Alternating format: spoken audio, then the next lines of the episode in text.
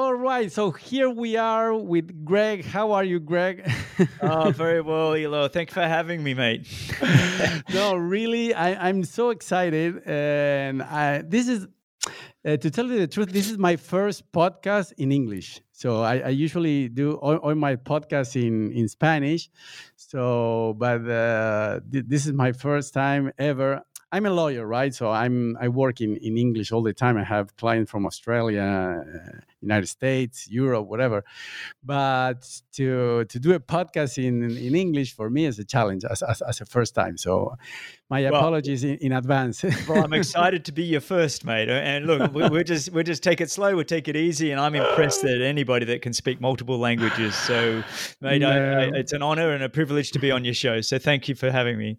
No, no, no. Thank you, thank you very much. Uh, did, did you have the alert that you are seeing in in 240? You know the video, but it's uh, recording in uh, 720, right? So maybe you you see me like uh, in low quality but it's recorded in good quality. Just to to let you know. Yeah, you you, you look great to me, Ela. You look great. It's okay.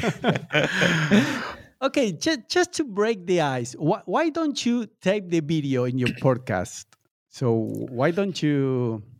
I, I think I'm not doing video yet because really I'm one year in with the podcast and the show, and, yeah. and, and honestly, the first year the goal was to just practice uh, conversation, interviewing with other people. Yeah. It was um, see if people would come on the show. It was learning some of the intricacies of audio and, and that kind of thing yeah. that I didn't know anything about, you know, and it was all very new to me. So I, it was almost like I didn't want to put too much on my plate in year one. Uh, year two, um, starting to consider a bit like this, maybe a video platform, uh, hopefully mm. some in person um, recording would be yeah. lovely. And then potentially, if we have some big events this year, which I'm, I'm hoping there are, I'd like to do yeah. some live podcasting as well. Um, so, so I'm oh. talking to a lot of people about trying to make all that happen. At the moment, I'm somewhat of a one man show, and I, I just wanted to make sure that I could deliver a good audio content before I mm. kind of start laying down the video. But it is on the radar for sure. Oh, okay, okay, okay. So, so why did you start the, the podcast? Because the coronavirus. What, what what was the reason behind that? Yeah, no, no, no. I, I started uh, actually at the end of for the 2019 Ironman mm. uh, Triathlon World Championships in Kona.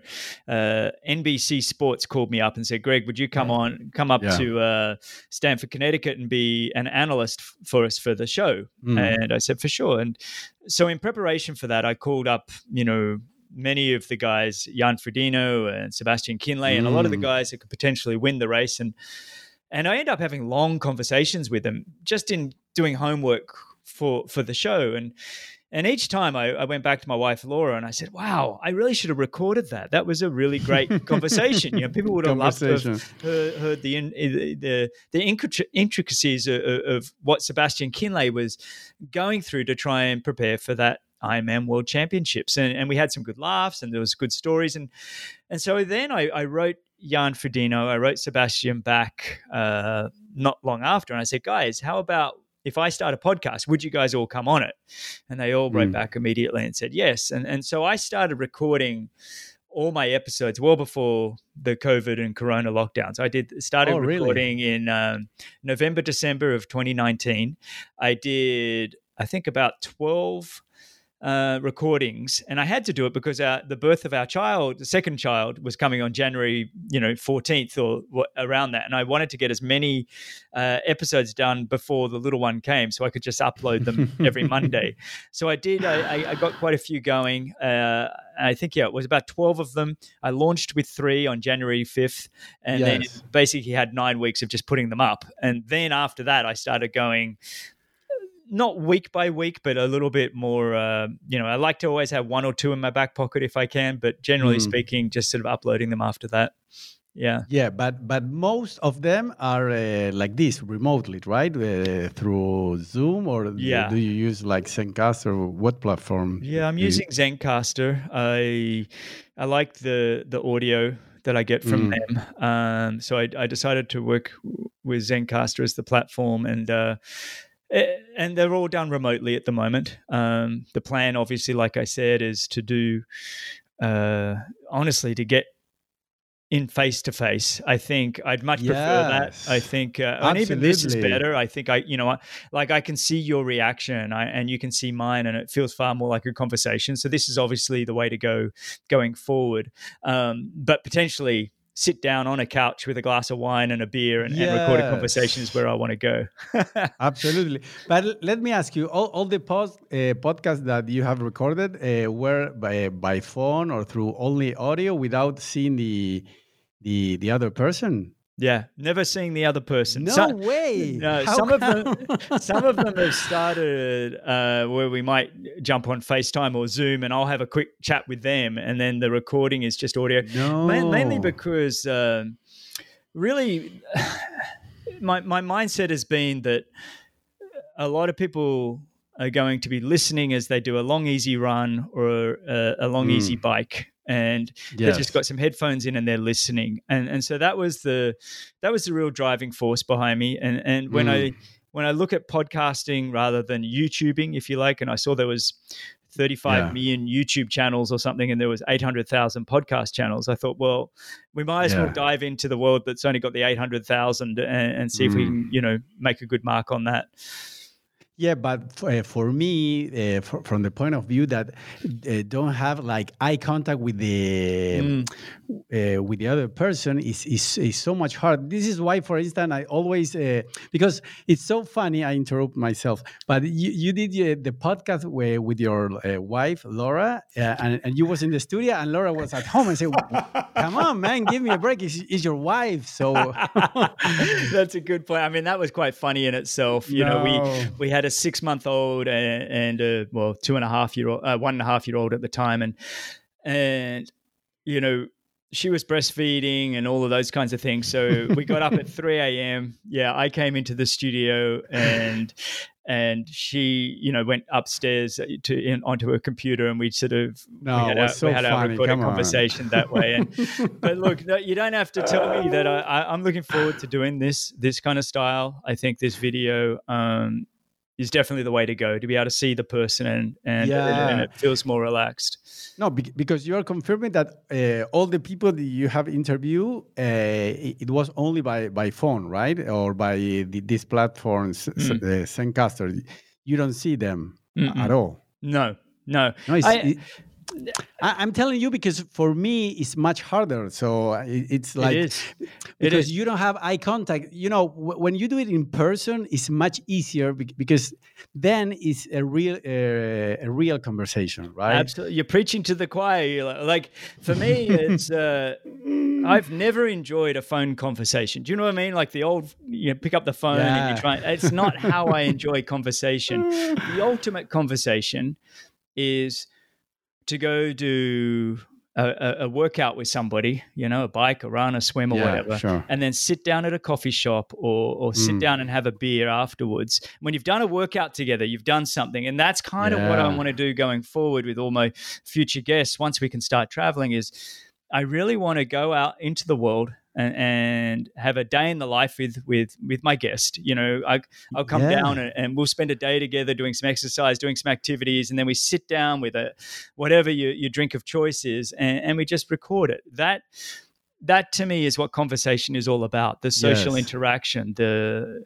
the mannerisms and the emotions that you pick up on just through eye contact and hands and movement and gestures so no i agree with you that's where i want to go but honestly like i said for year one it was simply about you know learning the craft of conversation and, mm. and seeing if it is uh, something what I want to do. And, and, I've committed to 100 episodes. That was always the goal. Uh, you know, I, I, if I can build it to become something that people want to listen to after 100 episodes, I'll continue going. And I think it's, you know, the, the traction's been good and that's been the focus is – is it something that people want to listen to? Is it what they're enjoying? Um, yeah. And then from from that, I'll keep building. But uh, for the moment, I'm just staying consistent. Turn up every every Monday. There'll be an upload, and it'll yeah. be a new guest, um, whether that be athlete, entertainer, coach, exercise physiologist, doctor, entrepreneur.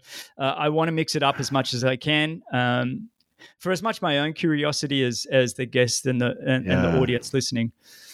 No, no, I'm, I'm smiling because I say with your discipline, right? You're a triathlete, so I'm smiling because I say, come on, man, to, to publish one episode a week for you. hey, I got Imagine a, that. I got a one and a three year old now, so no. for me, for me, one, one episode a week is uh, is, is just perfect. It, it means I can I truly get to enjoy it at once a week. I think if I start doing yes. too many more or any less than that, that's not enough. But for me, I've just enjoyed some of the incredible conversations I've had with remarkable people, and many. I knew, but many I didn't even know. You know, and I yeah, only came, came, to know on the show. So absolutely, the, that was one of my questions. So because uh, for me, right, I, I envy you, right, because you know so many people. You're a triathlete, right? You, you have a, a lot of bragging rights. So for you, it's it's much is hundred I don't know, 1,000 times easier like, than me, you know, to approach people because you're a celebrity yourself. You, you know, you have your your your spot in in the triathlete.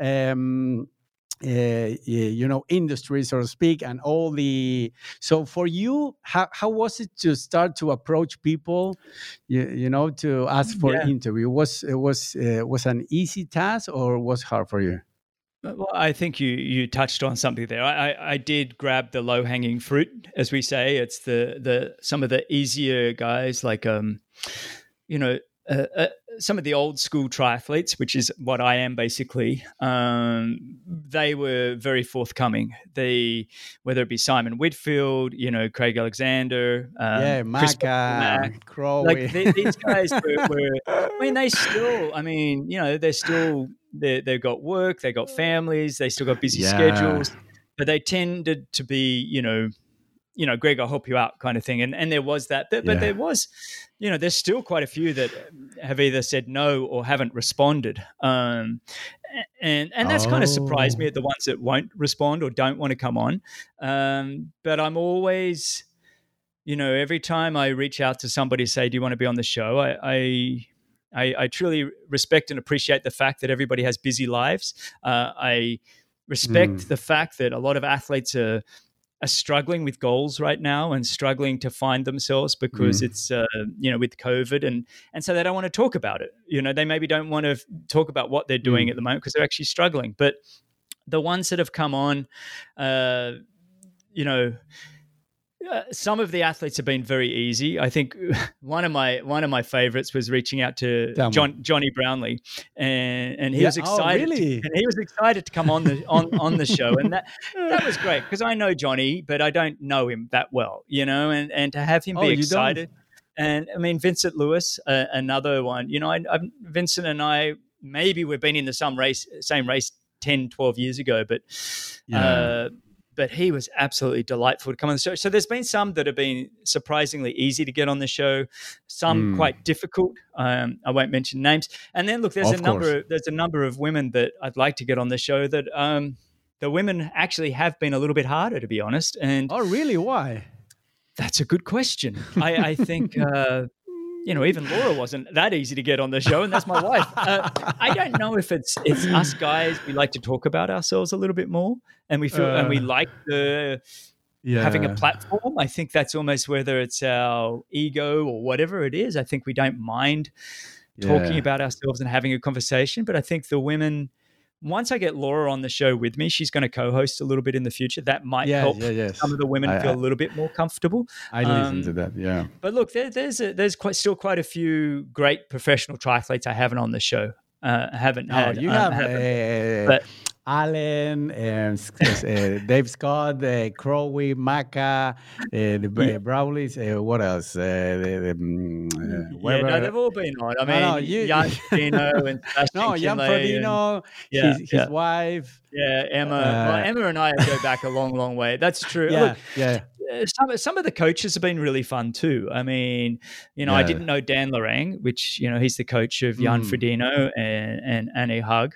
Um, and he was fabulous. Uh, Dan Plews, uh, Dr. Dan Plews, was mm. absolutely fantastic. He coaches Terenzo Bozzone and uh, mm. obviously Joel Filliol and, and a number of others. So it's been it's been it's been a nice no, mix between amazing. coach and athletes. Um, you know, and then and then uh, I was fortunate to get uh, one of the highlights for me was getting someone like a Nino Schurter on. And if you're in triathlon, you may not know Nino, but Nino in no. mountain biking, mountain biking is like a god. I mean, Nino Schurter yeah. is eight-time world champion, and and to get him on the show, well, that took a little bit more. That took, you know, going through a sponsor, that went through the manager, that went, through, you know, and finally, yeah. here I had Nino on the thing, and he's eh, on the podcast. He's like, "What's this all about? What am I doing?" I'm like, "Oh, shit."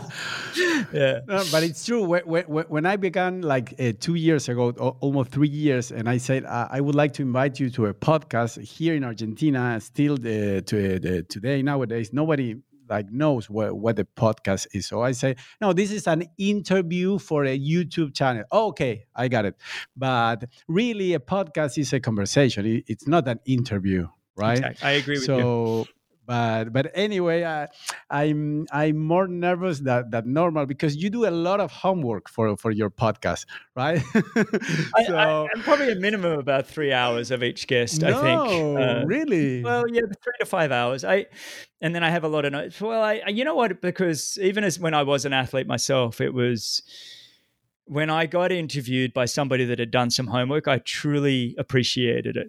Mm. That that and and and I think it helps you go that extra peel back the layers. Do you know what I mean? It, you can go yeah. a fraction deeper. Um, and and honestly, I pick guests where I enjoy doing the homework. You know, so it's mm. I, I'm. Uh, I have some really fun ones lined up. Actually, a guy by the name of Dr. Joseph Maroon is coming on the show, and he's a one of the world leading neurosurgeons and mm. uh, works for the Pittsburgh Steelers and fascinating. He's 80 year old Ironman athlete. He's done Ironman Kona mm. numerous times, and uh, it's a real privilege to get someone like him on the show. And but somebody he's written seven books and blah blah blah. So there's a lot of information, and so. Mm.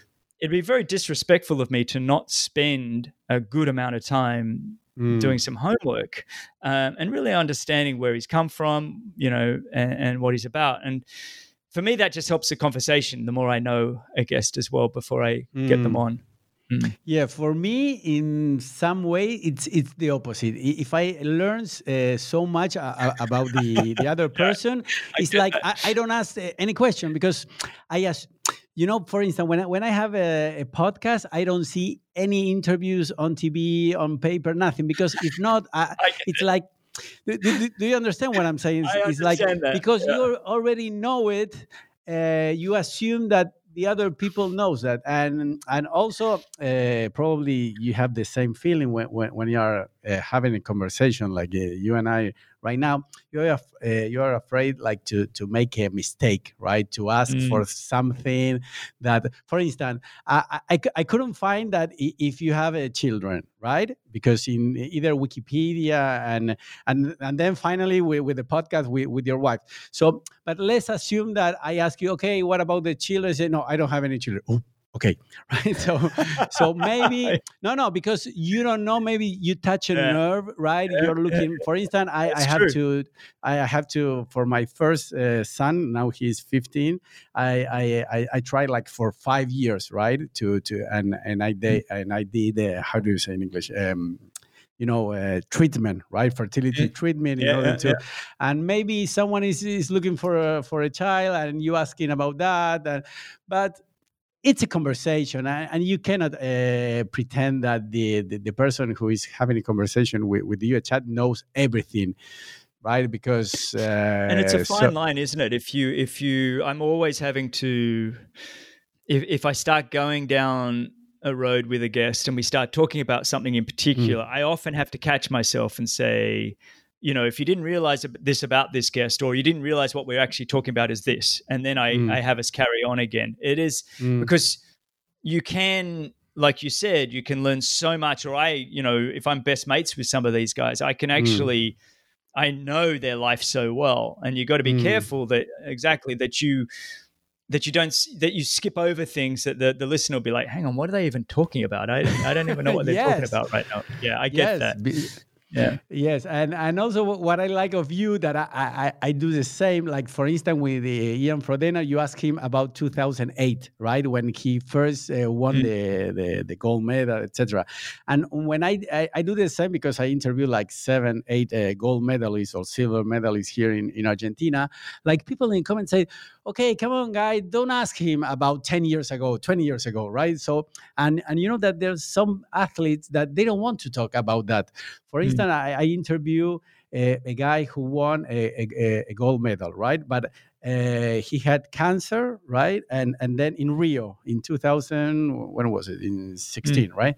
Yeah. Uh, and he, he, had cancer. He he has a surgery, and then he he he won the gold medal. So by the time that I interviewed him, was uh, have a, uh, the chat, the conversation was uh, 2019, uh, whatever. So he was fed up of, talk, of talking about Rio, the gold medal, right? So I said, okay, let, us talk about Tokyo, and he was very happy.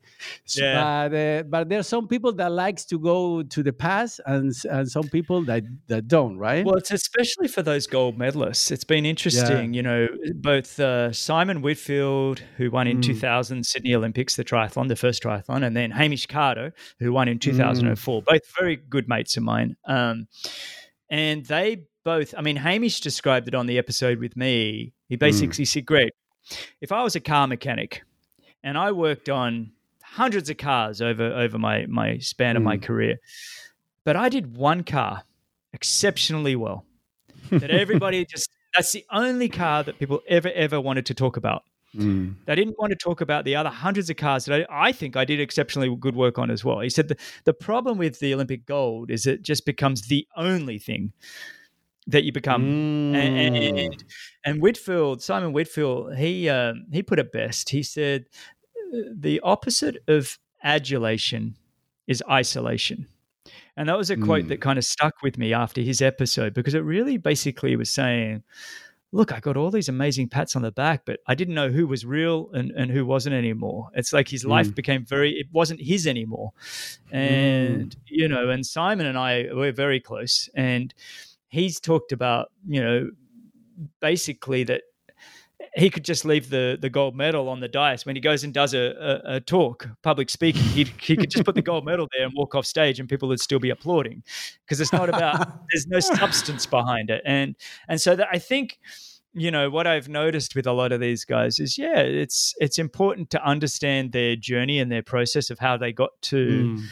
this gold medal or doing something exceptional but it's mm. also critical to understand their faults and their self-doubt and their anxiety and and what do they want to do going forward like you said mm. people get excited when you talk about the future mm. and, and, that kind of thing and, and, it is i it's very it's uh, you've touched on something there because i'm very mindful when i am interviewing somebody that says i like to start a show with as much general chit chat conversation of what's going on mm. in your life right now as possible. Yeah. And then I might say, okay, let's wind the clock back and let's look at your early life. And, yeah, and I, I like that phrase. Stuff, and, I, and I, I, love some of the, you know, how were you as a kid? Were you a competitive kid? I love some of those conversations. And, yeah. and were you a dreamer? Were you an athletic child? Were you, you know, whatever. I mean, and that's that's been really fun getting to know them at a deeper level. Yeah, yeah, absolutely. You know that I I, I identify myself uh, a lot with you because I ask the same question. For instance, I, I break the ice asking to the people, uh, uh, when you were a kid, what uh, uh, would you like to do when you were you will be an adult, right? When when you were a very because you know that there are some people that say no. For instance, you started with 15 years, right, to to do triathlon, mm-hmm. triathlon, correct? More, more or less. I, I, I, did triathlon. What did you say? No, no. So you started with a triathlon when, when you oh, were when I was 15, yeah, 15, yeah, yeah. Around that 15, yeah, yeah. Yeah, yeah. So you, you, you were very young. But you know that there's some people that say, okay, when they were 10, they, they say, yes, I, I, I would like to be a, mm-hmm. a swimming champion. And mm-hmm. then they, they finally get that. But there's a lot of people that they had nothing to do with, with their life and you say no i never dreamt about being an olympic uh, medalist right so for me that is fascinating and, and another thing that uh, for me is very fascinating i always ask about uh, the family what mm. did your uh, dad, uh, mom do for a living? Uh, because there's a lot of athletes, right? That they were, for instance, let, us let, speak about uh, Mirinda Carfrae, right? Mm. So they, they, they're, uh, uh, yeah, two daughters. No, no, one, one, one daughter and, and now um, no son yeah. yeah so they will be raised by two uh, like, like, you like you and laura so for instance you what, what, what did you your family your father your mother uh, uh, did for a living when you were a child for instance yeah i i think firstly i i love that as a question uh, because I think it gives you a really good idea of uh, yeah. the mental and emotional place that an athlete comes from. I mean, obviously there's some physical component there as well, but the the kind of the family life. So for me, I, I had my dad when I was very young. He uh, he was with Qantas, and then he worked with a, a company called Fuji Xerox. Uh, yeah, rank, rank Xerox uh, in yeah. sales, and then he went out and worked for himself. When I was probably about 10 or 11 he started he started his own business called bennett personnel services and yeah. uh, basically he became a management consultant but he always had books all around about goal mm. setting and about planning and um, it was always a very we always lived up in in a, in a very disciplined house we we mm. were you know we would start the year this time of year, January on summer holidays in Australia, and we would all sit down by writing out our goals for the year. I remember doing writing out my goals as a kid from eight, nine, ten, you know, and I didn't love the mm-hmm. process. I'm not going to lie; I'd rather be outside playing, but it was it was really fun to oh. to see some of the to see what would happen no, later on. I, am sorry, Greg, but we had a break like for one minute. Yeah. I, I,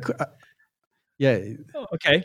Well, no, you so, so, you were talking about your your your dad Xerox company that you were uh, he was very yeah. disciplined etc right yeah I'll just lead off from that so yeah he worked uh, uh, with uh, Rank Xerox as a sales and then he started his own company called Bennett Personnel Services mm. and yeah what I loved about that is he always had sort of books around on goal setting hmm. and mm. um, and, and and we became a very disciplined family in the sense that we always would sit down in January and we would write out our goals for the year. And I didn't mm. love hmm. that, to be honest, when I was a kid, but I see now that it, it planted the ability to want something down in the future and understand the steps that I'm going to have to lay down to, to make it happen and, and the discipline and the dedication and the consistency that it's going to take to make something happen. So that was the big gift I think I really got from from my dad. But what about sports? Uh, your sports, father practiced any sport? Your mother? My mom and dad were. Uh, my mom was a teacher, and uh, uh, we we grew up as a sports mad family. Like we just loved everything about oh, sports. Oh, really? Uh, we, wow. you know, I remember rugby was huge. Well, when I grew up, soccer was the big one. Um, soccer, soccer, soccer all the time. Football, mm. as you as you call it. Um, no, no, no. Uh, uh You're Greg, soccer too. I'm Argentinian. Come on. All right, all right, all right. All right soccer. so, no, no, um, because remember that we are in the same hemisphere, right? In the south. I remember playing. and, and we have rugby. You know, los Pumas. Yeah with soccer, tennis players. Like so, Australia and Argentina in very some similar. way, it's it's very similar. Well, we so, used to play you guys in rugby. I remember Argentina, the Pumas beat us one one year, yeah. and that was devastating. I think it was in the early nineties. I don't I don't know how many times that's happened again, but it wasn't no, a good thing. No, only once. Um, but but I mean, you guys obviously crush us in the, in uh, in soccer. But no, we, you know, I have an older brother, and my older brother. Yeah, tell me about you know, your siblings, because also it's very important uh, which place uh, you occupy, right? Yeah. If you are the eldest, so you have how many siblings? So I have an older brother who's two and a half years older, and I have mm. a younger brother who's ten years younger. Um, so wow. there's a big gap to the third one. But uh, my older brother and I work very close now. Uh, during high school, he was a, a, far better athlete than I was. He was mm. fast, agile. He played professional rugby after school. He was always in the first 15 for rugby, Gen- generally wow. as a halfback or a winger or a fullback. He wasn't huge, but he was fast and agile. And, and he really wasn't scared of tackling anything. He was the guy that would put his shoulder into anything and very courageous and, and, and somebody that I, I truly look up to. Um, I all I wanted to do was play for the Wallabies uh, and play really? rugby. Oh yeah, I love the game. I love soccer too, but the sc- high school I went to, you had to play rugby, and uh, I would play soccer for the club and I'd play rugby for the school every school. weekend. Um, Yeah. Are you there, mate? Yeah, yeah. Oh. I, I, don't know. We're problem with the camera. all right, right, right. No, but I, am uh, back. yeah, yeah. uh, so, you know, we we were always out every afternoon playing some kind of sport. You know, I, I you know, I sailed on Sydney Harbour. I was into sailing and windsurfing mm. and surfing, and um, but really it was you know, as much as I wanted to be a great rugby player, I didn't grow. You know, I was in the 13Es, the 14Es. It went down to the I's and J's. That's how many kids were in our school. I mean, I wasn't terrible, but I just didn't have the tackling ability. I wasn't strong enough, and uh, yeah, uh, but realized I could run, and that was a big transition um, for me when I when I realized, hang on, I'm a, I'm a reasonable runner. I never won a race in high school, but I, I, mm. I could run, and the longer it went, the better I started to get mm. in terms of results, and uh, you know so so yeah, my brother my brother was always the the athlete, um, mm. and, and, he, he never played for the Wallabies, uh, but he was probably one of Australia's best sort of on the wing or fly half. Um, wow, very very good rugby player. Yeah. No, because here, for instance, in Argentina, you know, Manu Ginobili, the basketball player. Mm-hmm. Mm-hmm. Uh, he plays in the um, in the um, what was the name? Um, Manu Ginobili. Wait a second. Uh, San Antonio Spurs. So, Spurs. for instance, him that he won four rings, right? Uh, his uh, elder brother was the one who, who was supposed to be the great athlete, right? And I, also interview a, a, a, taekwondo gold medalist from Argentina that was the same. He was the little brother, right? And the, his older brother was supposed to be the big star. So this is why for me and maybe for you it's so fascinating why uh, some athlete uh, could make it and why don't, right? Have you ever thought about that? yeah, I, I think there's a lot of the the younger brother quite often or the younger sibling mm. i think is always trying to play catch up you know mm. and especially when you're looking at that two to two and a half three year gap that window that they mm. you're always trying to keep up you're always trying to play catch up i think there's always that little bit of never quite being successful you know, mm. I, I, I, do look at that. I sometimes think talent is a curse. I, I, I, sometimes think the, the kids, the teenagers that have tremendous talent, um, never it, eh, it, eh, when things come reasonably easy, when when they win a lot when they're young, they're satisfied. Yeah. Whereas I don't think I ever won much at all. I never won Australian junior teams. I never won a race in high school. Mm. I uh, it really wasn't until I was 22 that I started sort of making a mark on the sport just a little bit, and by 25 winning a World Cup. And it was really by the time I was 30 I was winning the World Series, and so it became yeah. this. It was a long progression, really. I mean, I didn't mm. I um, and so there is that. I think. Look, I think it, it's different for everybody. I mean, you look at Alistair Brownlee, two-time gold yeah. medalist in triathlon. At the age wow. of eight, he knew what he wanted and he went about it. Right, and he's the older sibling of, of the the three Brownlee brothers. And yeah. Johnny Johnny's just been playing catch up the whole time, but in doing so, he's he's collected multiple world titles. You know, a silver and a bronze at the Olympics, mm. and it's incredible in his own right, just trying to catch up to his older brother. Um, so it's different for everybody, but I do see what you're saying. I, I do see a lot of that where you you get the, you know, the one the the younger sibling often is the one that really takes on the world, almost because they have that chip on their shoulder that keeps driving them. I think. Yeah. Yeah, but because um, but for instance, you and, and your uh, elder brother, right? You were jealous uh, about your parents that they they giving much attention to him because he oh, was no, uh, successful no. at rugby.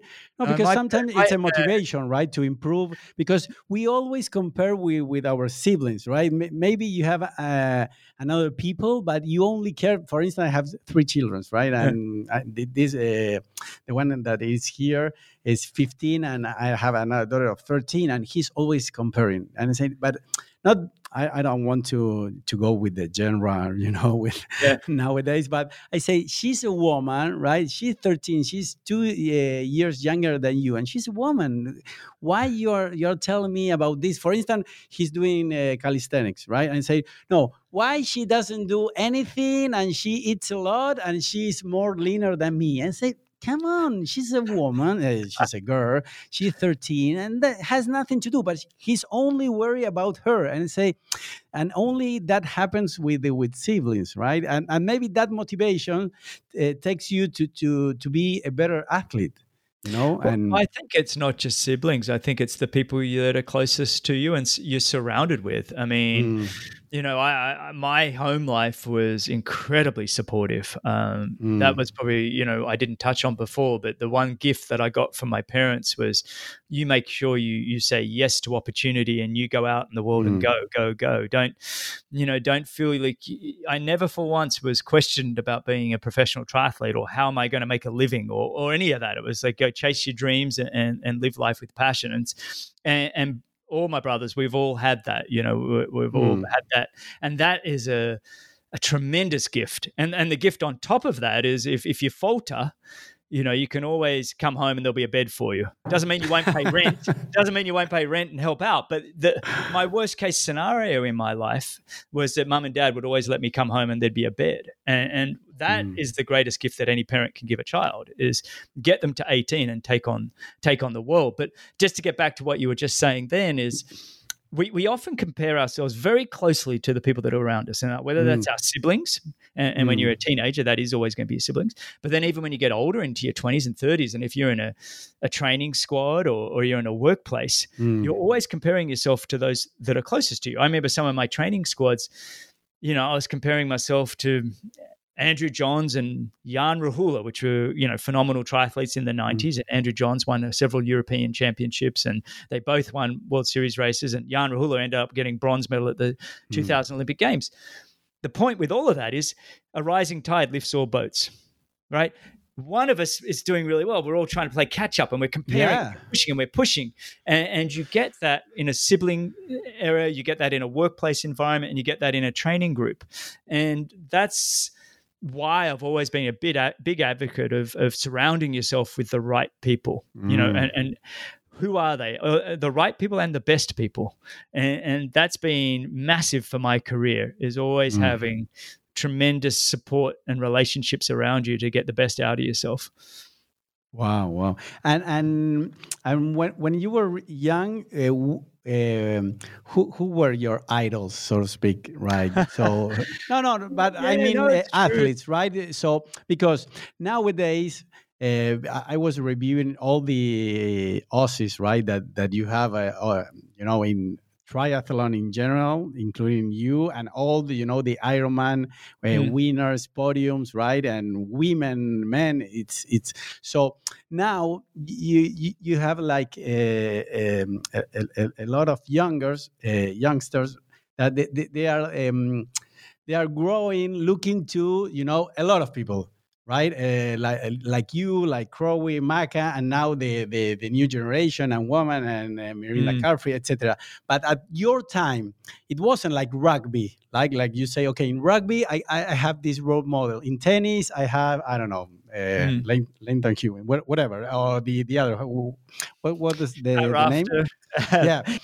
yeah, So, so do, do you understand what I'm saying? When yeah, you no, were young, sure there wasn't a lot out there. I mean, the sport was still very young when when I started in 1986. The sport was still very growing, and you know, you didn't have things like social media, and and, yeah. and we had very little triathlon on TV. In Australia, we had a TV show called Wide of Sports on a Saturday afternoon that would play for. It was a three to five hour show, and it showed all the the world sports. Generally, cricket took mm. up most of it, and you know, the Australian mm. sports, but they would bring on the Hawaii Ironman usually mm. delayed. The Ironman would be on in October, and we'd get to watch it sort yeah. of on Wide World of Sports in March.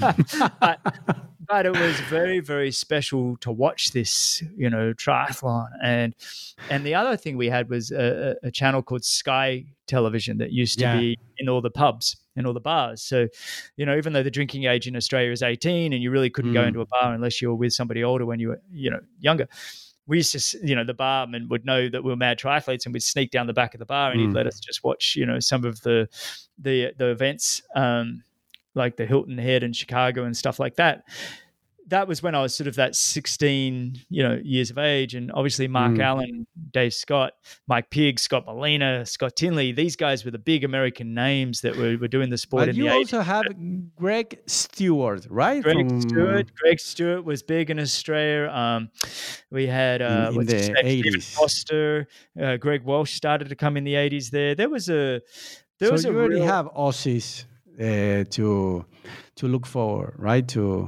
We we did, but I with, the Aussies, I don't know that I ever. I never looked at them saying, "Gosh, I'd love to meet them." I with the Aussies, it was like I just want to beat them. It was never really. Yeah, it was always. I felt well. I mean, Greg Welch maybe a little bit was a bit. I was thinking he, he's pretty great, but and I remember I remember going into one national championship when I was 18 and 19 in, in 1990 and, and Greg Welch came past and he said, G'day Greg and he knew my name. And I was like, oh wow, Greg Welch knew my name. And that was a big highlight for me. But then it was only a couple of years after that and I got started to get excited about trying to beat the Australians, not just, you know, idolize them. And and even then when I met Mark Allen sort of in in the late 90s i met mark for the first time no, no yes but I, I have to apologize because i made a mistake uh, in, in that question. What, what I, I, I, wanted to, to, to ask you is people older than you so because what i have um, uh, found hard to understand which were uh, competing against you in which years. Do you follow me? Oh, so, oh, of so, course, so, of course. so what i so i assume because dave scott was born in 1944 right? And, and his 44. And, and, and, Mark Allen in 1958. Yes, so, so they're, because they're you, So, so yeah. I assume that uh, that uh, Dave Scott and Mark Allen, right? And be, because, for instance, uh, uh, yes, no, I'm, I'm looking here. No, because uh, Greg Stewart uh, plays third in 1987, so he he was uh, your age. Mm. You follow me? So well, they, they, they were. I mean, they're all older guys that were performing on the world stage. Um, mm. It's funny. On my most recent episode, I had uh, Chris McCormack actually come on and, and guest host my yes. show and interview me, just because there'd been a few people saying, "Greg, somebody's got to come and interview you on your show." So I was like, "Okay." So I had, I had Chris come on, which was which was kind yeah. of fun. And um, yeah, the last episode, we, we we were discussing because we have very similar careers in terms of our rise. Yeah, our rise and. and you know, for me, the late 80s, I wasn't doing anything exceptional. When you talk about Greg Stewart or Greg Welch or any of these guys, I I was nowhere near that standard mm. and never even thought I would be, to be honest. I, I didn't have this like, oh, I'm going to be an amazing athlete. I was just kind of enjoying the sport with my mates. Mm. Uh, but it really was around that 94 where I had my first sort of breakthroughs and made the Australian teams. Mm. And the, the, professional series that started up in Australia, the Tooheys Blue Grand Prix started. Um, so really, yeah. I'm more that age group of that mid '90s group that came through with Chris McCormack, Craig Alexander, oh. uh, that kind of a group. Uh, ben Bright, Log Farmerhouse, uh, Jason Harper. There was quite a strong contingent of Aussies, and it really mm. wasn't until '97 that I felt like, you know, now I was winning world you know World Cup races, and that's where Macca won his first world champ, well, his world championship, uh, and so we're kind of at that 25 years years of age. But the 80s for me was more of a time of enjoying the sport and the local events yeah. and just watching superstars around the world. Um, I'm not sure yeah. if that's where, where, you wanted to go with this, but that, that's kind of my timeline anyway of getting into it. Yeah, and and and also is is is very. Let, let me tell you uh, an an anecdote that well, I, I was a, um, a tennis uh, fan, right? So I when Andre Agassi and and Steffi Graf uh, got married, I say, wow, they, they they would have a super tennis player, right? So that, that so now with you and your wife, right, and also Mirinda and what uh, Tim sorry. O'Donnell, yeah, yeah, yeah, and Tim O'Donnell. It's like yeah. you have a pool of genetics, right? That in the mix. so, what well, do you think about that? Right, well, the, the, the I, genetics. I, I, think. Look, I think there's a lot to genetics that uh, it's been. I've talked about on my show quite a fair bit about. Yeah, I think the in terms of genetics and testing and stuff, I, I, still feel like we've got a long way to go to fully understanding human genetics yeah. and how it works. Now, is there a genetic trait that Laura and I are going to pass on to our kids that might give them some physical prowess? Perhaps. Um, if you look at our, you know, almost three year old daughter, yeah, she can probably swim 100 meters quicker than most kids. She's a very good swimmer already. I, I, oh, really? I, but that's wow. a lot to do with me putting her in the pool with me from when she was 12 months of age, teaching her how to swim And then, you know, we live on the water here with my in laws in Florida. And if mm. she ever fell off the dock, I just go, you got to swim back to the beach. So I've trained her up to know that she could swim to get back probably the, you know, 50 meters back to the beach. And I tell her every time, if you ever fall off and we're not here, don't panic. You head yeah. over here, and this is where you're swimming. So when we go to the, the local pool, you know, I make sure she can swim the 25 meters, has a little rest, and then and then you know, getting her used to lying on her back when she needs to rest. That kind of a thing is maybe more the gift that we're going to give our kids. That more than the actual DNA level, um, the fact that we understand sport, that we understand mm. some of these things. Um, might be a benefit. I don't know that Laura and I are that gifted athletes. I think we have. Come on. well, no, I think I think when I, when you I say the that, fittest, the fittest couple uh, in the world. well, well, I think it's look. I think it's we. Uh, some of our talent is more probably in the lines of our dedication, consistency, and, and absolute mm. discipline, um, and, and and really understanding the fundamentals of high performance. Mm. So that's you know includes building your team mm. and sleep and recovery and physical training and general health and mm. nutrition and all of those things that we really worked hard at. Um, and that helped us go probably to the mm. next level. But if you just look at our VO2 and our hematocrits, yeah. Eh, we're definitely on the higher end. Absolutely. If you say the of average course. man, the average man's VO2 max is 60, mine sits around that you know, probably once I got very, very fit, probably low 80s, that puts me as a very, you know, on a high end of the VO2 max. And Laura was the same. Her VO2 max for a woman yeah. was, was reasonably high. Uh, my resting heart rate and all of those things do fall in line with being a reasonable athlete. I'm not going to lie. But was I a Javier Gomez? You're always comparing. This is the other thing. Yeah.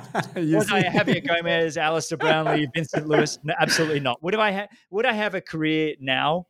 with this new mm. generation, I don't think I could. I think I think I was fortunate in terms of timing and opportunity.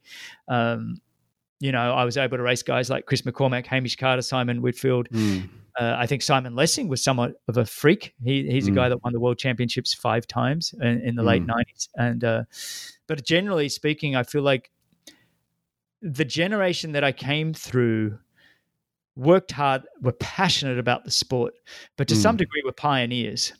And yeah, now we're seeing we're seeing these young guys and girls, women, coming through that have watched.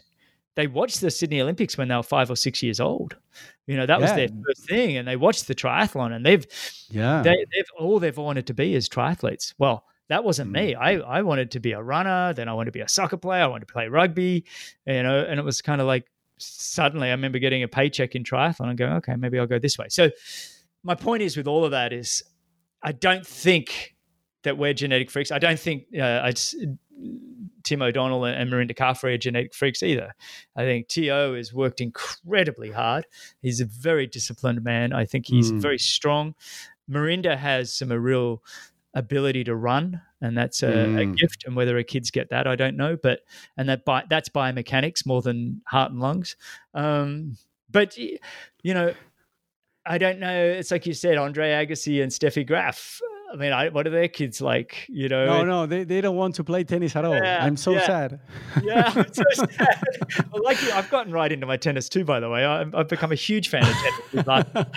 no, but for me, it's a taboo, right, to speak about because I always dreamt like about why the Chinese or the Russian they takes you know like two couples, you know, gold medalists and say okay because you do we we as human beings we do it all the time with dogs with horses right with uh, a lot of animals and to think that okay why don't we take uh, the sperm of, of this uh, of michael phelps and and this gene from this woman and we combine it in a in a, another womb right that it's very common nowadays right a lot of people i, I went through the fertility treatment and was an option right to subrogate the mm. so nowadays why why not? Right? This but, is incredible when you think about it. I mean, it's a taboo. It's a taboo. It, it's, well, it's taboo, I think, because we still have modern history where if you think about what they tried to do you know, with the Nazis and what they were actually trying to I'm do. I'm Jewish. I'm Jewish. Yeah, well, exactly. trying to create the superior race. I mean, that's what you know. You're kind of t- you, you, you, you're touching on that conversation, and that's why it's taboo. I think we all like to say this genetic playing around with it and seeing what we can do is kind of like whoa whoa whoa we better be careful and and and I, I i'm kind of I, I, think one of the exciting things about being human and, and living mm. is that we're far more than just a physical being. And, and what I mean by mm. that is we have emotions, we have free will. You know, free will mm. is massive, and, and, we have choice, and we have passion, and we these elements are really what are making champion athletes more than just a heart and lungs and legs. You know, yeah. he, Michael Phelps, sure, he has some incredible limbs. He has the right biomechanics. He has yeah. the right body shape to be a fish in the water. Absolutely, yeah. but still, if he didn't have an absolute desperation, passion, mm. good family life, relationships, an amazing of coach. Course, of course, if he didn't have a a clean pool and the ability to get to that pool. All yeah. the things that have to come in place to make a great athlete. It's mm. uh, you know, and, and, then you see, I mean, a lot of these ex-professional athletes, a lot of them have probably made a lot of money mm. through desperation. You know, maybe they came from a poorer life and they had to work hard and they were desperate to make money maybe they don't want their kids to have to go through that desperation. Yeah, that's uh, very common. You know, I, that, I, heard that, that a lot. Powerful. That's powerful. When your back's against the wall and the only way is forward, oh my goodness that's when the magic mm. happens yeah yeah no but but for me it's fascinating because now you have uh, two elements for me now you have the genetics your kids uh, Frodeno and uh, Mirinda and Tim O'Donnell that naturally you uh, you fell in love right? And you have kids, and this kind of superhuman w- weren't uh, in in the earth before. You follow me? So th- yeah, this is yeah. one of the kind, but it's not one couple, uh, Andre Agassi and Steffi Graf. It's no, a, no, a lot of uh, triathletes oh, that they are getting married. Uh, so for me, it's fascinating. And the second one that I, the, I, uh, I told you about at the beginning, they, they, they, they, they are uh, raising the kids through the triathlon environment. Right? Uh-huh. Because let's say that okay, you have your kids and now you are fat, you, you don't train at all. You say, no, I'm fed up with triathlon. Let's move to Argentina. Uh, I would do whatever. So, and your kids, they, they're uh, raised like normal kids. But still, your kids are seeing the, the bikes, the swim, the running. Uh, they go to to uh, events, right? They, they go to they, they go with you. They, they, they will grow right in the uh, environment of triathlon and they have the genetics. well, it's interesting, you know. You talk about it's almost like there's a book that just came out, and I did buy it, and I haven't read it yet, but I, I and it's talking about basically kind of what we're talking about, but being a singular sport you know, from a young childhood, like a Tiger Woods, and the book does yeah. compare Tiger Woods to a Roger Federer. So Roger yeah. Federer didn't take tennis, didn't take up tennis, I don't think until he was older than 10 even. He was like 11 yeah. or 12. He was doing every other sport. And even when he took up tennis, he was still doing a whole bunch of mm. other sports. Tiger Woods was a singular sport. Yeah. That's all he did was golf.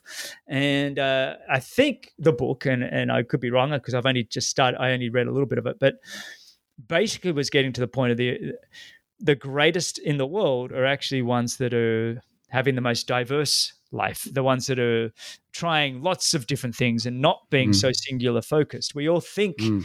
being singular focused is what's going to make a champion or a high performer, but it's actually the ones that um, have a have a broad spectrum of opportunities and look and taste everything, and then they become specific as they get older and stronger yeah. and wiser.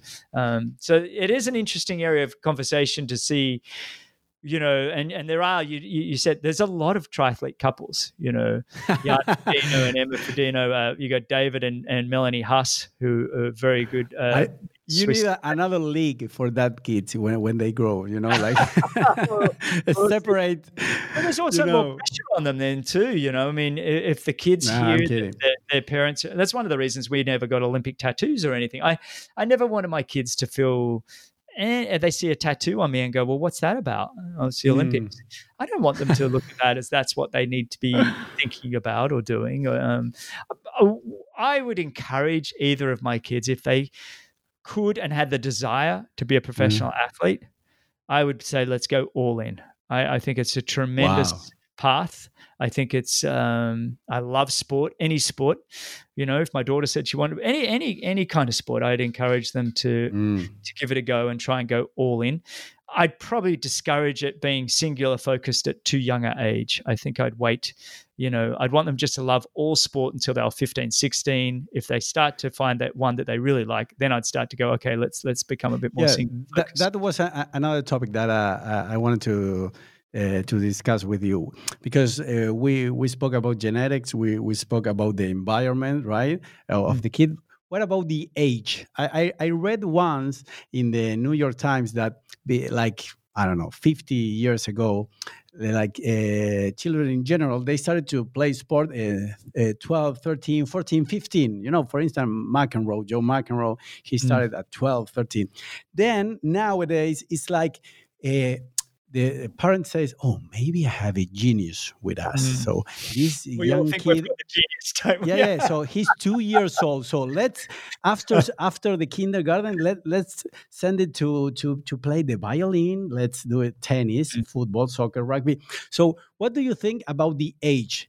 Because for instance, I play uh, tennis from from from very young, six seven uh, years old. So you know that in tennis or maybe in golf, it's, it's crucial, right, to start at young age. So if, if you start tennis, uh, at least that you are a freak, you know, like I don't know, maybe if Roger Federer took the the tennis Mm. racket at 15, he he will be the same. I don't know, but what do you think about age? Is so important to start to do some sport at least uh, at five, six, or or or or not? Well, I think it's first coming from the angle of why are we doing sport? Mm. I mean, if you look at the bigger No. picture, it's it's it's the health and the well-being component is, is absolutely critical, and the socialization. There, there's a lot of there's a lot of reasons we we we need to do be doing sport and having our kids and our youth and have them stay in Mm. sport. I think, and this statistic could be wrong, but I think in the US and I think Australia was the same that it's something like by the age of 13, 17 uh, 70% of, of the 13 year olds are no longer in sport. Now, that's organized sport. They might be going Mm. out for a run or a swim or something. I don't know. But in terms of organized sport, the drop off rate by the age of 13 is Mm. absolutely insane. Yeah. And I think a lot of that is because of the intensity we put on it at too young a age. My Mm. goal, if I was to get go down this track, would be like, how do we make sport a part of your life forever? Mm. You know, and I was coaching an athlete a few years ago, and and he really wanted to be, you know, world champion, Olympic champion. You know, he was desperate, and at, Yeah. the, at the time he was racing age group and wasn't a professional or anything. But I said, look, the greatest gift I can give you is if that you love the sport of triathlon in 50 years time or 20 years Mm. time or whatever it was. But you want to have the success and all the pats on the back and the hurrah. And it's like, that's not what it's about. That's Mm. not what it's about. The reason I got into the sport and the reason I love the sport is because of the people and the social and the feeling good and the health and the wellness component Mm. sure along the way i set some tremendous goals and i achieved some of them and it was about just that pushing myself and seeing what i could Mm. do and looking over the edge but when you talk about at what ath- age do we put athletes in sport or what athlete age do we start to push them? Truly we don't. We don't push them. We don't encourage even that much. If they want to Mm. do it let them do it. Now if you're a parent and- and you say you've paid for a year of soccer and the soccer Mm. club yeah the kids should finish their year of soccer before they can pull out. I don't agree with you know kids going every which way and there needs to be some some Mm. str- strict discipline there. But i do feel that it's going it's up to the individual Mm. and the child the youth the teenager for them to decide and the parents need to start trying to step back and society needs to step back and really try and Mhm. understand why why are we doing sport and why why is it a part of our life at all well it's Mm. about social it's about kids having fun on pool deck and going swimming and i guarantee you the great swimmers of the world don't come out from programs where it's like they've had a hard hard ass coach on the sideline yelling at them they come Mm. out of the programs where they had a laugh where if Mm. it's a boy, they liked a girl, and if it's a girl, they liked a boy. It was a social place. I mean, I know that's what it was like for Laura. You know, my wife, her, she loves swimming, she not, and she liked the discipline of swimming up and down a lane, but it was the, you know, the shenanigans that went on on pool deck before and after, and going away for team camps and the camaraderie. That's what sport's about, and I Mm. and I think that's where I kind of go with my kids, I just want them to both loving sport. If they can be my age, coming on 50 here and just Mm. love all sport, it's just such a great community of people. You know, any sport. Tennis, like you mentioned, fantastic community. I just started a few years ago. I love all the tennis and the tennis people. Triathlon, you can't get a better community of, of, Yeah. of people. And so I think I know that's kind of a long-winded answer to you to your question, but I think it is important that we we try and step back and rather than trying to create superhumans or or thinking, and I get it, you know, as a dad, as a new dad, I get it. You think you, you think your kids are amazing, right? They're, they're, they're, geniuses. No other kid can do this. It's like, well, calm down you know there's a reason no, but maybe be, uh, oh I, I lost my oh, yeah. again uh, so but maybe be, because you were so accomplished as an athlete you don't have like any expectation of uh, on your kids so maybe another That's true. because they they literally they do nothing right in life in general in sports so they you know they they, they want their kids That's to true. It's true. It's, it's, they live vicariously through their kids. That's it. Yeah. And and, and because I think that the the two uh, sports that uh, because we we are the same age. I, I was born in 1973. So like triathlon and MMA, right? It's two sports that I took it in in the last, let's say, 50, uh, well, no, uh, MMA it's less, like 30 years, right? But triathlon uh, in the 80s and 90s, like really took off, right? Mm-hmm. And nowadays triathlon, it's unbelievable. What what do you think about that? Because it wasn't like a so cool and so popular sport when you started at 15 right? At, at, at high school. So maybe if, if, if my son like your uh, older brother says no i want to be a rugby player. Okay right go ahead. What, what do you want to do great no i want to be a triathlete. What what that? How how you you you're gonna make a living of that right? So uh, what are your thoughts on, on, the evolution of triathlon? When, when, you started and today like uh, it's been fantastic to watch. Like you said we've been able to watch it. We're a similar age you know. The very very beginning of course was in the 70s and and then really mm. was the 80s where you know it started to gain that kind of traction. And uh, for me it was that late 80s where all of a sudden everything was new and exciting from mm. from the gear on the bikes we had you know mm. clipless pedals aero bars uh, disc wheels and, and it felt wow. like every six months every year there was something new new contraptions and it was it just felt like the whole energy behind it was just so exciting there was new races and um, new events going everywhere. Fluoro, fluoro, you know, fluorescent colors, you know, yeah, the yellow, yeah, the greens, and pinks were all, were all in, and the new sunglasses and Oakley, this new brand of sunglasses uh, that got, you know, basically started in triathlon. Oakley started in triathlon, and you know, and we all had Oakleys on and uh, and the Giro helmets, and it was all very and for me, every Christmas and every birthday was something around. Uh, uh, you know, if it was a new pair of Oakleys or if it was a pair of aero bars for my bike, mm. and it was all very exciting in that late '80s. And then in the in the '90s, things started to become a bit more organized. You know, federations started happening around the world, and um, we started to have a, a, world federation. The International Triathlon Union started, and we had our first World Championships in '89, official World Championship in '89, mm. and you always had the Ironman going. Ironman World Championships yeah. in Kona was always going. That was always uh, the sports kind of Tour de France. It was always its yeah. big star. But then, you know, personally, growing up in Australia, we were uh, tremendously fortunate in '94, where we started with a, a professional series called the Tooheys Blue Grand Prix. And Tooheys Blue is a, a light uh, alcoholic beer. Yeah. And uh, they put up big money. I remember it was like over a million dollars this in 94 for 25 guys to do five or seven races around the country, live television. Wow. Um, and all of a sudden, we became kind of household names, and, and that was a huge step for the sport. And then, yeah. not a moment later, it's announced that you know triathlon's going to be an Olympic sport. Oh and, yeah, that that that was another know, topic. And those Olympics like, are going to wow. be in Sydney, and for for us, that was all really exciting. And so that was another big evolution of the sport. And and then it's just kind of just I feel like that was the real big snowball effect. And after oh, that, oh, really? I, I think mm. those couple of things. I think the mid '90s there is really when the sport getting into the Olympics, plus the professional racing we had in Australia, plus the the um, the formalization of the ITU and, and all the federations. I think it mm. really started to create this. And and you've just always had Ironman there. You know, Ironman mm. has just stayed strong. It's always been the massive attraction for the for the yeah. amateur and the age group, and and that's been a phenomenal you know thing and now you know 2021 here we are and there's still new organizations like the professional triathlete organization starting up now and uh, they're trying to take the sport mm. further than it's been you know and uh, I think the sport just has a lot of good people, has a lot of very smart people. Mm. Um, it, it definitely has those A type personalities. There's a lot of people that are very high achievers. Like you said, you're a lawyer, there's Yeah. finance people, there's very Yeah. driven people. And I think that's been the fuel for why the sport's been successful. You know, it's not yeah. just swimming, biking, and running. It's the people that attracts that then want to, and they want to see what they can do to contribute to make it bigger and better.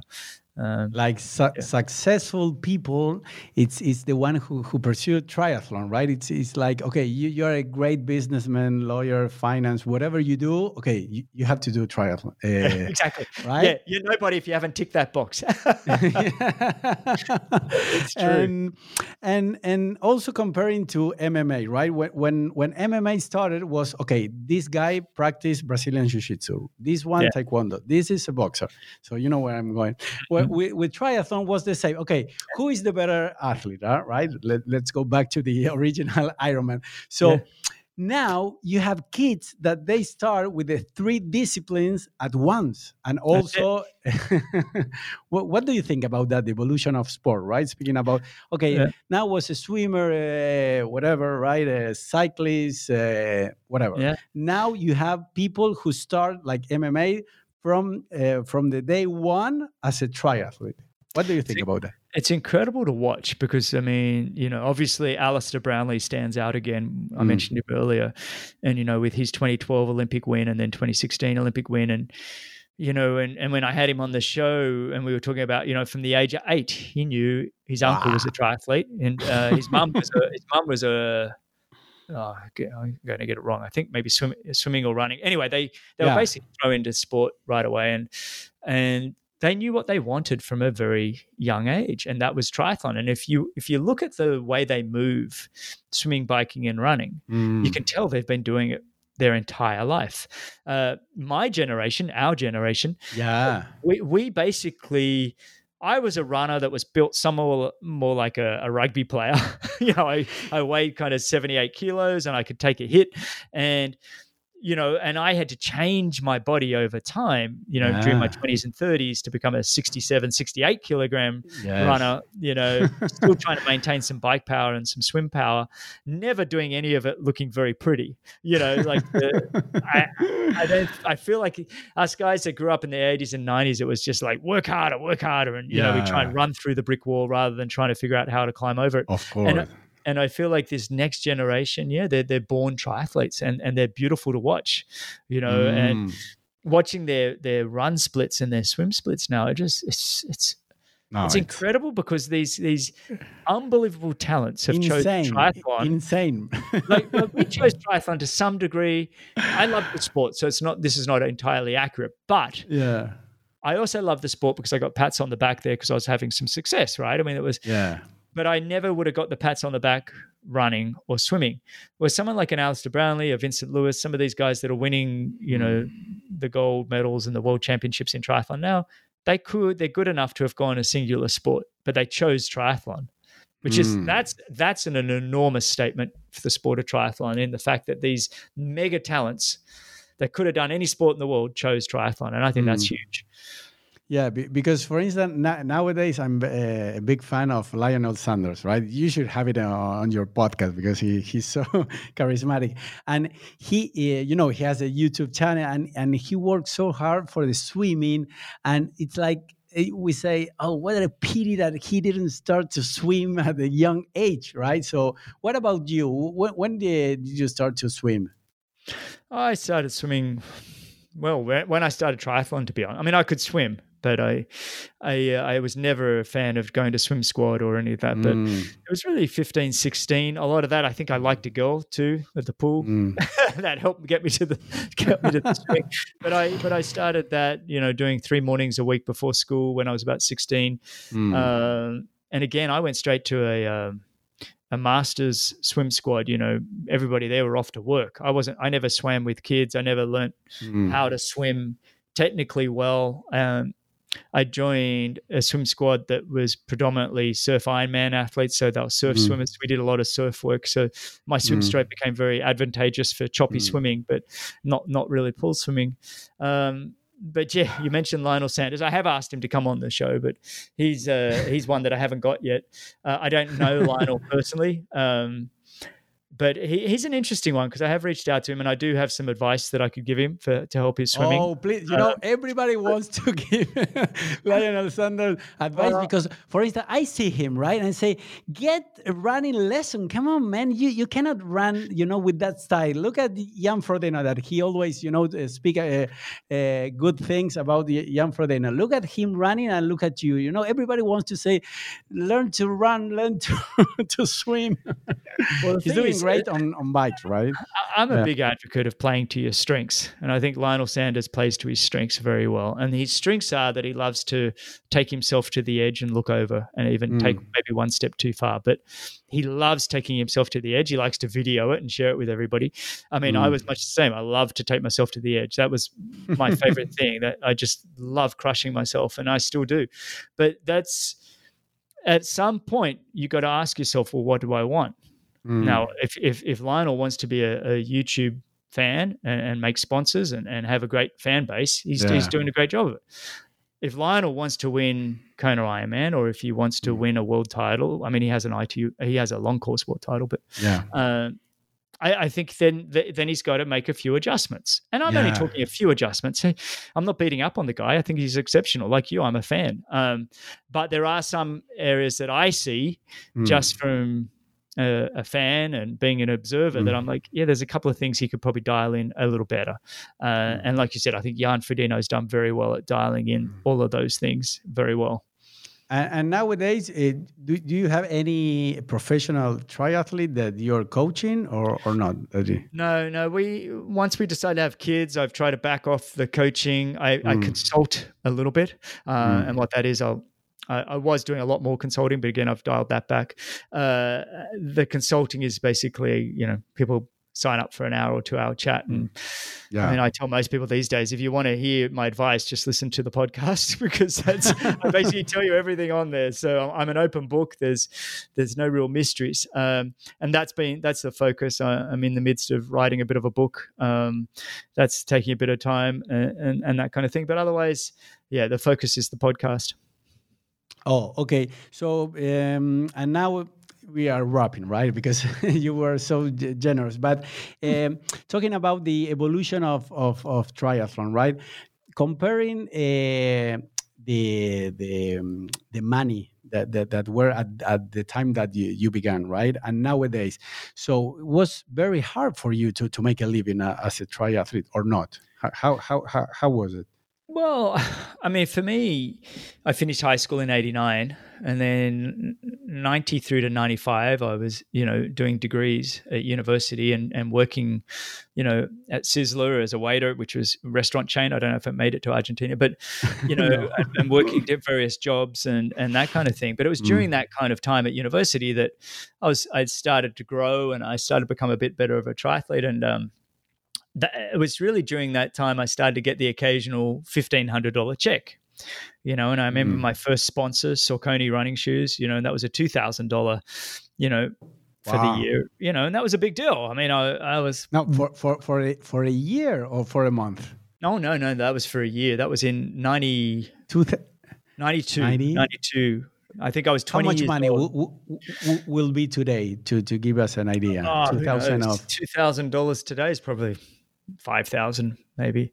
Um, no, you cannot make a no, living. No, no, no, no. But it was more. Look, I was at university. I was I was still living at home. I'd pay mum and dad mm. rent. The prize money. I'd probably. I think I remember my big breakthrough year being ninety four. 94. And I'd raced the Grand Prix in Australia, finished 14th at World Champs, and had a reasonable year. And I think I made about $30,000 that year.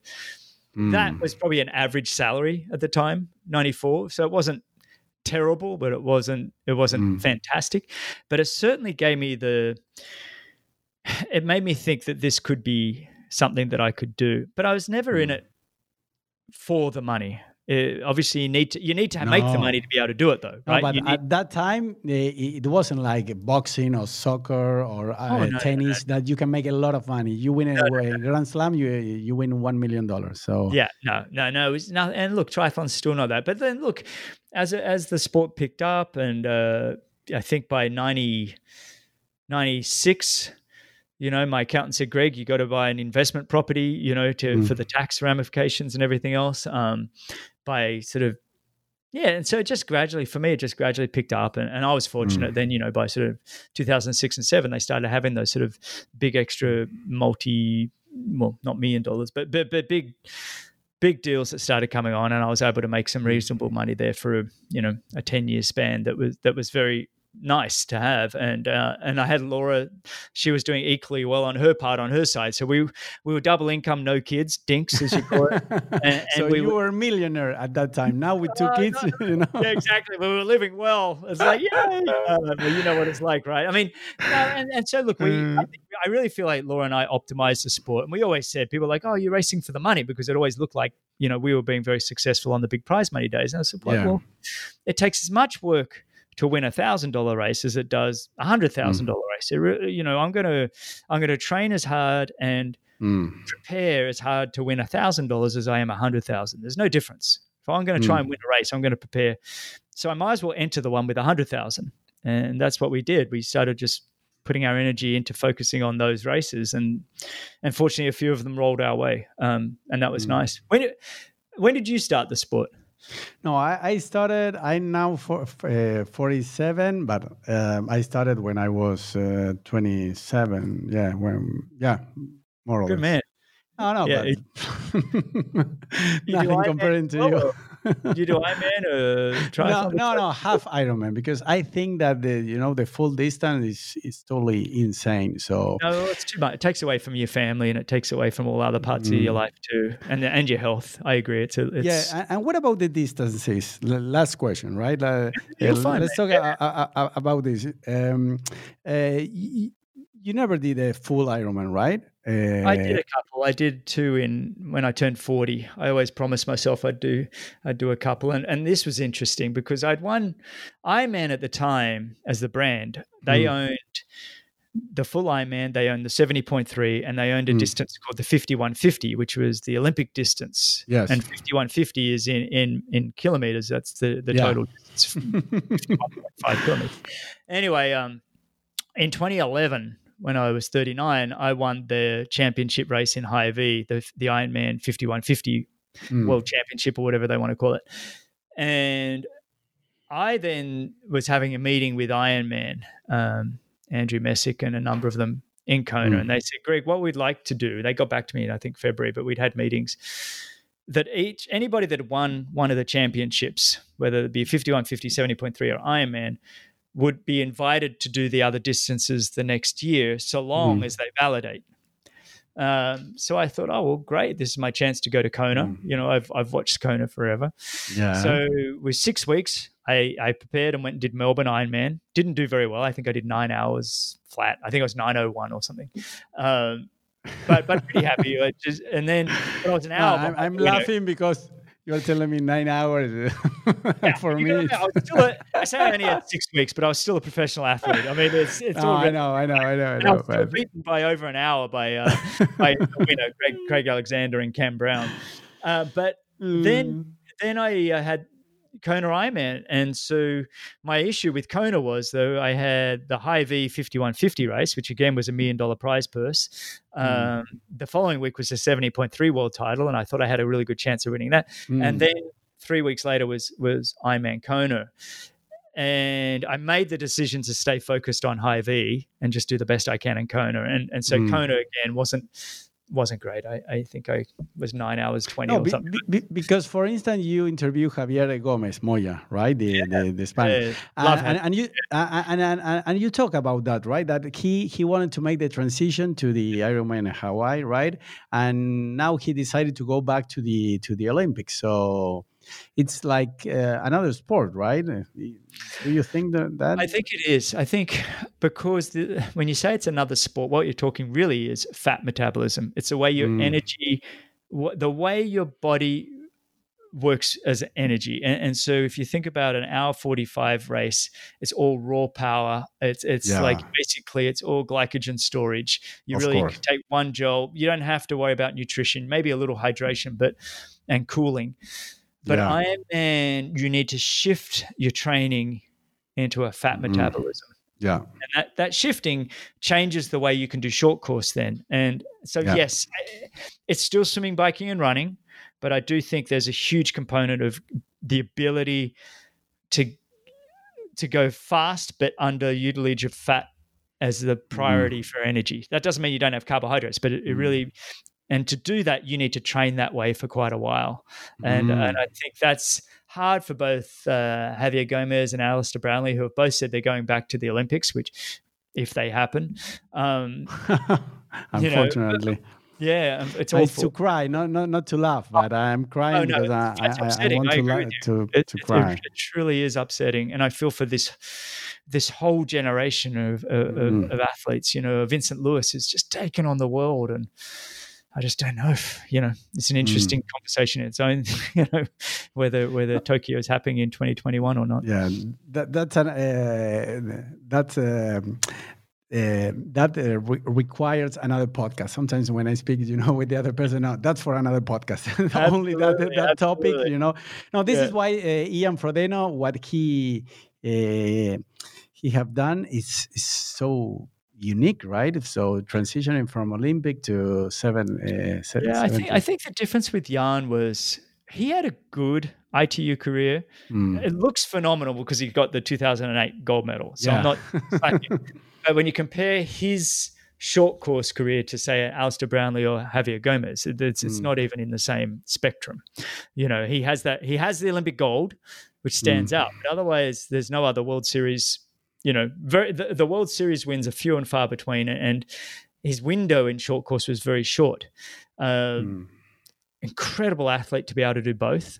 Uh, mm. Absolute megastar and this is a whole nother podcast too when we start to say well who's who's the greatest of all time right no, which i did do yeah. on chris mccormack's uh, podcast we had a long discussion of who i've got i've got a spreadsheet and i break it down yeah. who i think is the top 20 of all time and um, yeah, but and let me tell you, let me tell you that when when when you interview Mark David Scott, the Crowley, Macca, you always say one of the greatest. I do, I do. I, I, always say arguably the greatest of all time, right? Arguably, I leave that. I make sure that I don't say is.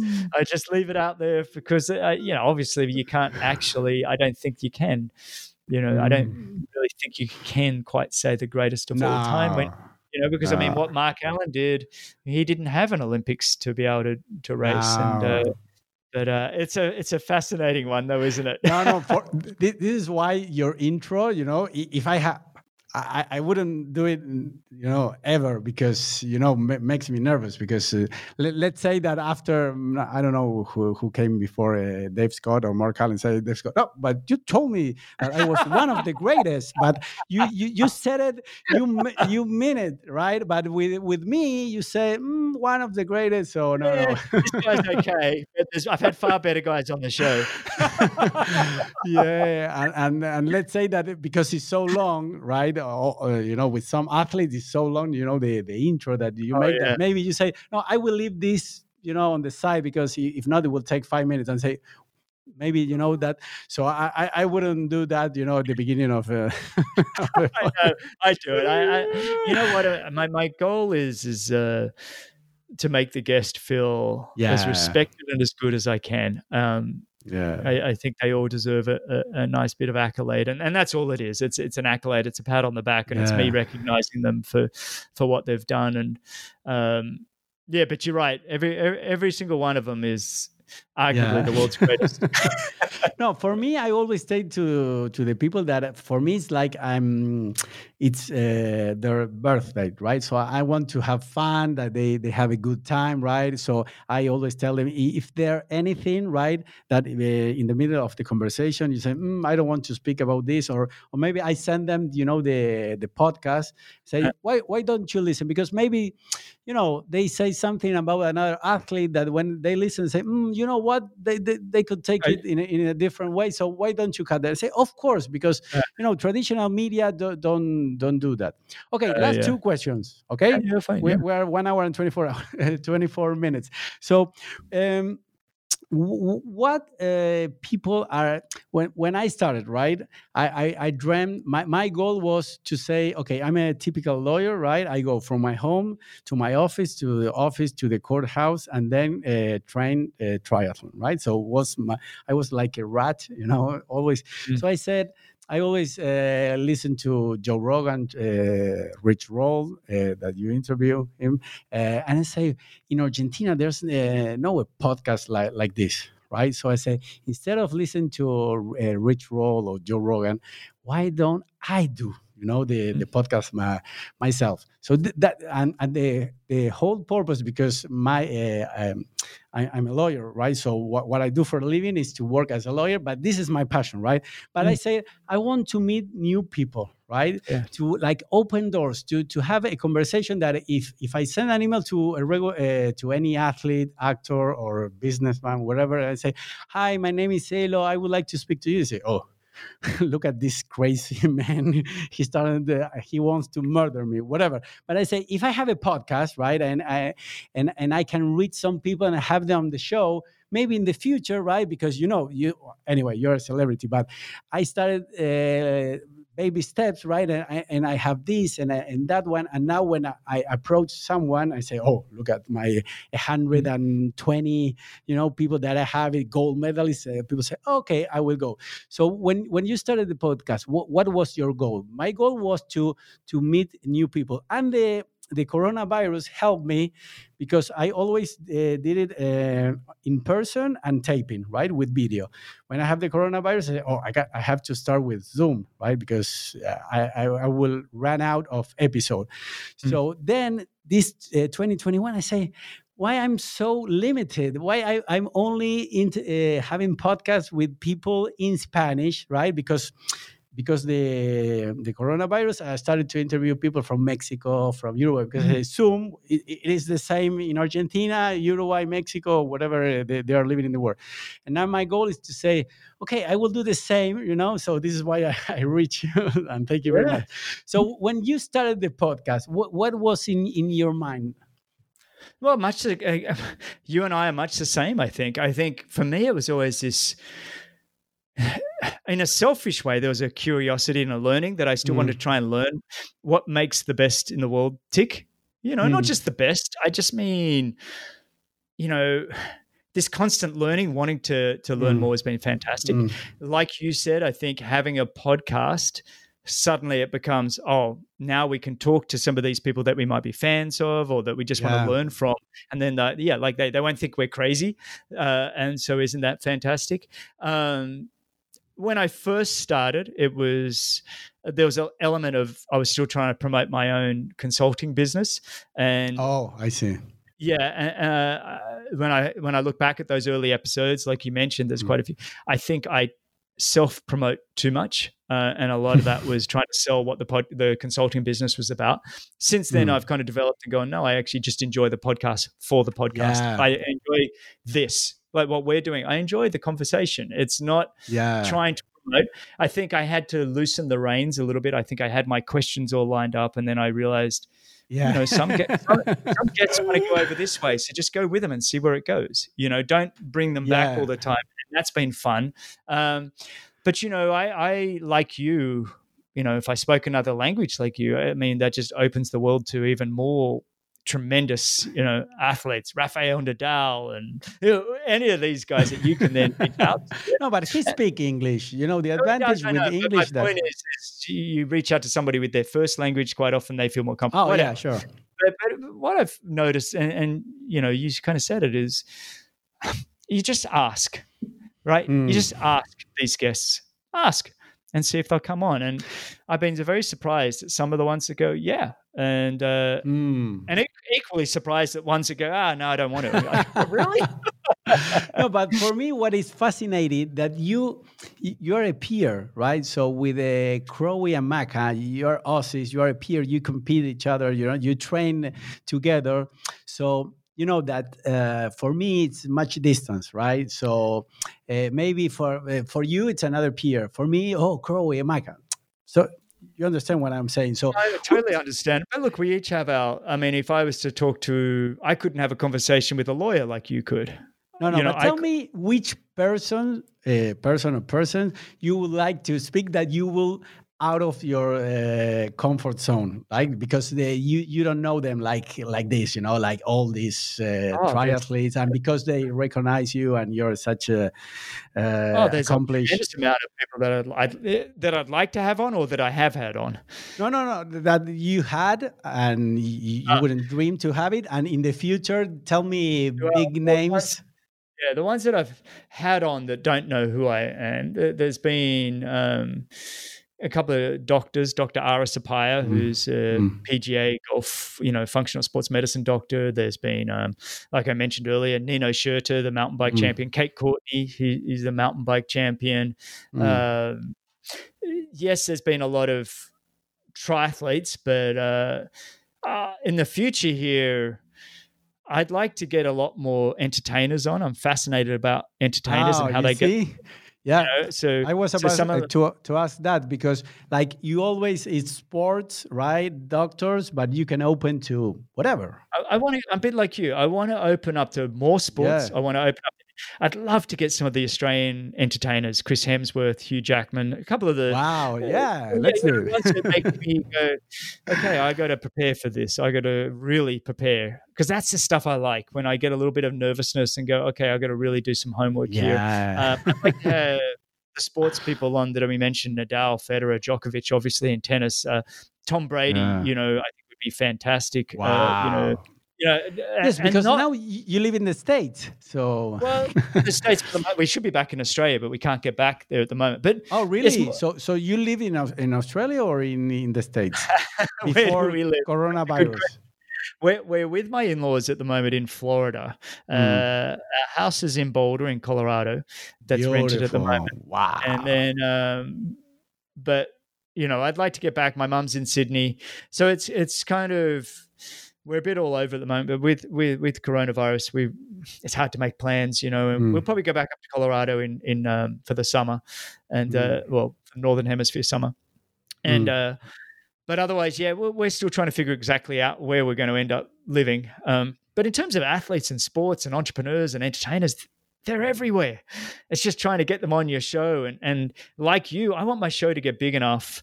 Mm. I don't mm. have to be Joe Rogan. I don't have to be even Rich Roll. But if I can mm. be big enough that people go, oh, that's the Greg Bennett show. Yeah, let's. It's it's a serious gig. Let's get you know yeah, have them come yeah. on.